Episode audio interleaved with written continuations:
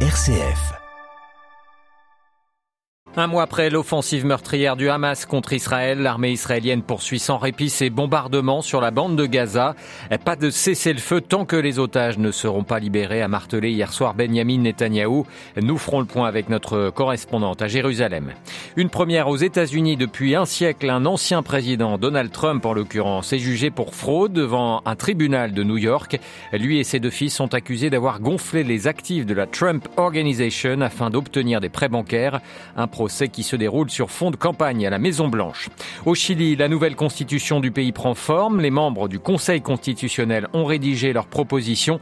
C'est la deuxième fois en quatre ans que le pays essaye de changer cette constitution héritée de la dictature de Pinochet. Nous irons à Santiago et puis témoignage ce matin dans notre dossier d'une religieuse française, sœur Paesi. Elle vit en Haïti depuis 1999. Elle a fondé sa communauté en 2017 qui vient en aide aux enfants du plus grand bidonville de Port-au-Prince. Elle nous parlera de son quotidien fait de violence, mais aussi d'espérance. Radio Vatican, le journal Olivier Bonnel. Bonjour, il y a tout juste un mois, des milliers de roquettes étaient tirées de la bande de Gaza. Des commandos du Hamas semaient la terreur sur le sol israélien, brisant la clôture de séparation, s'infiltrant dans des kibbutzim et villages pour y massacrer des centaines de personnes et en kidnapper 240 autres. Depuis, la réponse militaire israélienne ne s'est pas fait attendre et Tzal continue à mener des frappes sans répit sur l'enclave palestinienne. On fait le point avec notre correspondante à Jérusalem, Valérie Ferrand. Les combats sont toujours aussi intenses entre les factions palestiniennes et l'armée israélienne dans la région nord-est de la bande de Gaza ainsi qu'au sud de la ville de Gaza, alors que les bombardements massifs contre les populations civiles se poursuivent 24 heures sur 24 dans l'ensemble de ce territoire, y compris dans la zone sud, où l'armée israélienne force toujours les habitants de la zone nord à fuir. Des familles entières se retrouvent à pied sur les routes principales, où les missiles s'abattent également, de même que dans la région frontalière avec l'Égypte, d'où l'aide humanitaire transite toujours au compte-gouttes. Environ 523 camions de vivres et de médicaments seraient entrés ces deux dernières semaines, mais sans garantie d'être distribués, les bombardements israéliens ciblant également les commerces, les boulangeries et autres lieux de distribution. Les hôpitaux encore en service restent également soumis aux bombardements, soit directement, soit indirectement par les explosions d'immeubles proches qui ont déjà dévasté plusieurs quartiers de la ville de Gaza, dont celui de Tel El Hawa, près de l'hôpital Al-Quds et du QG du Croissant Rouge palestinien. Jérusalem, Valérie Ferron, Radio Vatican. Et l'ONU a appelé hier une nouvelle fois à un cessez-le-feu par la voix de son secrétaire général Antonio Guterres, qui a décrit la bande de Gaza comme un cimetière pour enfants. Le Conseil de sécurité à New York reste, lui, toujours divisé sur le terme à adopter. Cessez-le-feu, humanitaire, trêve ou pause, rien n'est tranché à New York. Le premier ministre israélien Benjamin Netanyahu s'est lui exprimé hier soir dans une interview à la chaîne américaine ABC News, soulignant que son pays assumera pour une durée indéterminer la responsabilité globale de la sécurité à Gaza une fois que la guerre sera finie. Netanyahou qui réaffirme sa position. Il n'y aura pas de cessez-le-feu à Gaza sans la libération des otages. Et puis, les chefs de la diplomatie des pays du G7 sont réunis ces mardi et mercredi à Tokyo au Japon. Le conflit au Proche-Orient sera bien sûr parmi les sujets principaux de leur discussion, sans oublier non plus la guerre en Ukraine. Aux États-Unis, c'était une première depuis plus d'un siècle. Un ancien président américain, Donald Trump, à la barre pour se défendre dans un procès pour fraude à New York. Le milliardaire et deux de ses fils sont accusés d'avoir gonflé les actifs de la Trump Organization pour décrocher notamment de meilleurs prêts bancaires. Une mise en bouche de ce qui attend en 2024 le grand favori de l'investiture républicaine pour la prochaine présidentielle. À New York, Loïc Laurie. Je pense que cela s'est très bien passé, les mots hier de Donald Trump en sortant de la salle d'audience après une journée à batailler avec la justice new-yorkaise. En face, la procureure générale de l'État, Laetitia James, une petite politicienne, affirme le milliardaire, assure le contraire. Il a divagué, il a proféré des insultes, mais nous nous y attendions et au bout du compte, les preuves démontrent qu'il a volontairement surévalué ses actifs pour s'enrichir et enrichir sa famille. Les chiffres ne mentent pas et justice sera rendue. Donald Trump, sans conteste, est en difficulté, bien forcé d'admettre avoir joué un rôle dans l'évaluation de ses propriétés. Accusé d'avoir gonflé leurs valeurs, déjà reconnu responsable de fraude, le milliardaire risque la perte du contrôle d'une partie de son empire immobilier. L'ex-président se sera malgré tout montré combatif, multipliant les monologues. Je suis plus expert que n'importe qui en matière d'immobilier, se défend-il. Répondez simplement aux questions, lui intime le juge, visiblement furieux. À plusieurs reprises, nous ne sommes pas à un meeting. À des journées comme il y en aura d'autres lors des grands procès qui attendent Donald Trump l'an prochain en pleine campagne présidentielle. New York, Loïc Loury, Radio Vatican.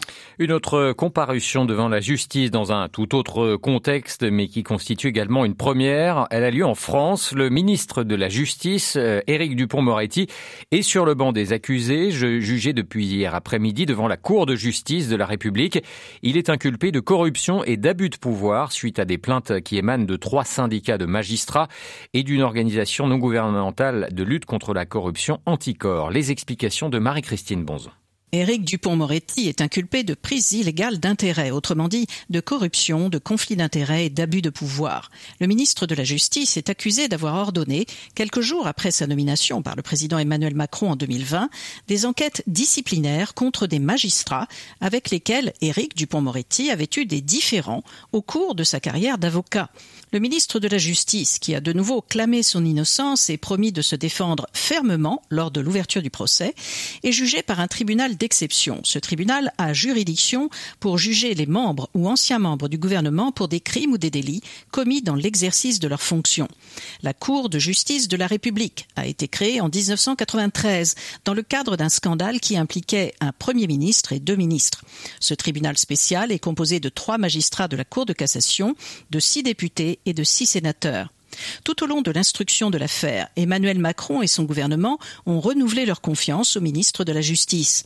Éric Dupont-Moretti a toute ma confiance, a encore déclaré ce matin Elisabeth Borne, la chef du gouvernement. Marie-Christine Bronzon pour Radio Vatican. Et le verdict dans ce procès visant le garde des Sceaux français est attendu à partir du 17 novembre. À Madagascar, le climat reste tendu à l'approche de l'élection présidentielle dont le premier tour euh, se tiendra le 16 novembre. Hier, les forces de l'ordre ont empêché la tenue d'une manifestation dans les rues d'Antananarive, la capitale, et dispersé les opposants avec des gaz lacrymogènes. Un candidat à l'élection, Jean-Jacques Ratsietsison, fondateur d'une association qui défend le pouvoir d'achat des Malgaches, a été brièvement interpellé avant d'être relâché. fleischig. Euh, concernant la présidentielle au Sénégal, la Cour de la CDAO, elle, statuera le 17 novembre pour ou contre l'opposant Ousmane Sonko. Âgé de 49 ans, celui-ci avait été déclaré coupable le 1er juin dernier de débauche de mineurs et condamné à deux ans de prison ferme. Ayant refusé de se présenter au procès qu'il dénonçait comme un complot pour l'écarter de l'élection, il a été condamné par contumace. Direction le Chili où les membres du Conseil constitutionnel ont rédigé une proposition de constitution pendant cinq mois. De terminer leur travail et remettent aujourd'hui leur copie au président chilien Gabriel Boric. C'est la deuxième fois en quatre ans que le pays essaye de changer sa constitution héritée de la dictature de Pinochet. Le premier processus avait été dominé par les secteurs de la gauche. Le texte, le nouveau texte, et lui euh, porte l'empreinte de la droite. À Santiago, les précisions de Nalia de Rouanet. Pour la droite et l'extrême droite, qui ont eu la main mise sur l'écriture du texte, cette constitution permettrait un meilleur système politique, moins fragmenté, et assurerait plus d'outils pour le maintien de l'ordre, le contrôle de la migration et la lutte contre le narcotrafic et le terrorisme. À l'opposé, la gauche, qui cette fois-ci était minoritaire au sein du Conseil rédactionnel, soutient que ce deuxième texte est pire que l'actuelle constitution écrite sous la dictature. Elle craint que les droits sociaux fondamentaux comme la santé, l'éducation ou encore les retraites demeurent entre les mains du secteur privé et que l'État ne joue qu'un rôle secondaire. Elle s'inquiète aussi d'une possible régression, notamment en ce qui concerne les droits des femmes, l'égalité des genres ou encore les droits des personnes migrantes. Chaque camp pour ou contre la nouvelle constitution va avoir un mois pour faire campagne et tenter de convaincre les Chiliens avant le référendum final de décembre. Mais il existe un grand désintérêt de la population, davantage préoccupée en ce moment par la situation économique ou encore les problèmes d'insécurité. À Santiago du Chili, Naila Dorouane pour Radio Vatican. Avant de passer à notre dossier, sachez que l'UNESCO publie un guide pour mieux réguler les plateformes numériques et lutter contre la désinformation. L'organisation de l'ONU pour la culture publie cet outil de 40 pages alors que pas moins de 80 pays connaîtront en 2024 des élections générales et que les réseaux sociaux avec leurs limites sont souvent la première source d'information. La régulation des réseaux sociaux est un enjeu démocratique, rappelle la directrice générale de l'UNESCO Audrey Azoulay.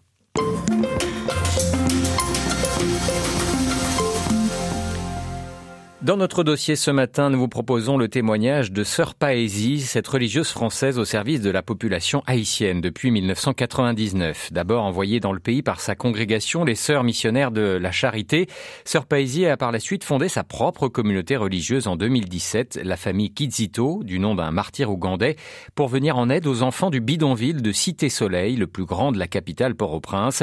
Dans le marasme des tôles de ce bidonville, de nombreux enfants sont livrés à eux-mêmes, proie facile des gangs. Composée aujourd'hui de six sœurs, la famille Kizito a mis en place des écoles où viennent 1500 enfants, des foyers, des cantines, des centres de catéchisme. Alors que le pays sombre dans l'insécurité et la violence des gangs, Sœur Paésie revient sur son quotidien en Haïti. Quand je suis arrivée en Haïti en 1999, j'ai déjà été vraiment choquée par la, grande misère, la faim. À l'époque, j'aurais jamais pu imaginer que la situation puisse se dégrader comme c'est aujourd'hui. Dans le bidonville qui s'appelle Cité Soleil, les gens vivent dans des petites maisons en tôle. Les maisons sont facilement transpercées par les projectiles. Par exemple, moi, j'ai un petit garçon dans une de nos écoles qui était dans sa maison et il tenait une bouteille enfin, de jus devant son visage et il y a une balle qui a transpercé le plafond rebondit sur une poutre, a fait éclater la bouteille et s'est logé dans son front. Mais en fait, ce petit garçon, il n'a pas été blessé gravement à cause des trois impacts euh, avant, précédents. Mais ça vous donne une idée. Il y a notamment de plus en plus d'enlèvements. On a vu ces derniers mois, ces dernières années de religieux et de religieuses. Que dire euh, du respect face à la personne religieuse en Haïti? Pour nous, au niveau de Cité Soleil, comme on a notre œuvre au service des enfants des rues dans le bidonville, en général, on est plutôt protégé, en tout cas pas, directement ciblé. Et la plupart, pas tous, mais la plupart des membres des gangs sont plutôt bienveillants. Deux jours avant mon départ pour la France, on s'est fait voler notre voiture par un gang. Donc on, on avait un baptême ce jour-là et le chauffeur devait aller chercher les enfants pour les emmener à l'église. Et donc il m'écrit, je vois un message, ils ont pris la voiture. Et euh, le chauffeur arrive à pied et m'indique l'endroit où la voiture avait été volée. Donc moi, je m'y suis rendue. J'ai vu plusieurs personnes cagoulées, armées avec des armes de guerre et Kalachnikov, pas des petits pistolets. Je leur ai dit bonjour. Je leur ai dit, je vois qu'il y a ma voiture qui est garée là. Euh, en fait, j'en aurais besoin parce qu'on a un baptême. Voilà, je, justifie pourquoi j'aurais besoin de la voiture. On m'a dit d'abord qu'il fallait que je parle au chef qui était pas là. Le chef est arrivé sur une moto. C'était un jeune qui avait pas l'air euh, d'être un chef de gang. Et donc, je lui ai dit la même chose. Alors, sa réponse, c'était, excusez-moi, ma sœur, on savait pas que c'était votre voiture. Mais je le connaissais pas. Seulement, il a vu une sœur. Et puis, il a dit, ça se reproduira pas. Et alors, euh, redonne-lui la clé.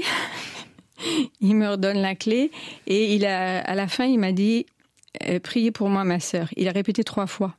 Donc ça aussi, c'est une indication que tous les membres des gangs sont pas tous forcément complètement endurcis ou, ou pervertis, mais ils sont aussi victimes. Alors à Cité Soleil, vous avez mis en place des écoles, des cantines, des cours de catéchisme, mais également des maisons Marcel Van qui sont des maisons pour euh, reconstruire les liens familiaux. Vous dites pourquoi est-ce que cela est essentiel? C'est des foyers où les enfants vivent H24. Donc ça, c'est des enfants qui étaient déjà détachés de leur famille, qui étaient partis dans la rue. Il y en a même certains dont les, les parents pensaient qu'ils étaient morts. Hein. Mais donc l'idée, c'est de créer des, des conditions où, encore une fois, les enfants sont protégés, où ils peuvent avoir une enfance normale, aller à l'école, et puis en même temps, on essaye de retrouver les parents de, pour euh, qu'ils se réconcilient de recréer le lien. On a des enfants aussi quelques-uns qui étaient pas dans la rue, mais alors j'en ai un en particulier, son papa était chef de gang, donc il a compris qu'il serait peut-être euh, contraint enfin, de prendre la même voie, et donc lui il est venu plutôt pour se cacher et d'être protégé de ça. Aujourd'hui il est chef scout. De quelle manière finalement l'évangélisation peut-elle être une solution face aux violences dans laquelle est plongée euh, Haïti? En fait, c'est la seule euh, réponse à long terme, évidemment, parce que ça va pas faire des effets euh, immédiats, mais c'est de transmettre les valeurs de l'évangile, le pardon, le sens du bien commun, le plus fort protège le plus faible, parce qu'une société peut pas être construite sans, sans ses valeurs chrétiennes, en fait. Voilà, au micro de Marine Henriot, sœur Paésie religieuse en Haïti, était ce matin l'invité de Radio Vatican.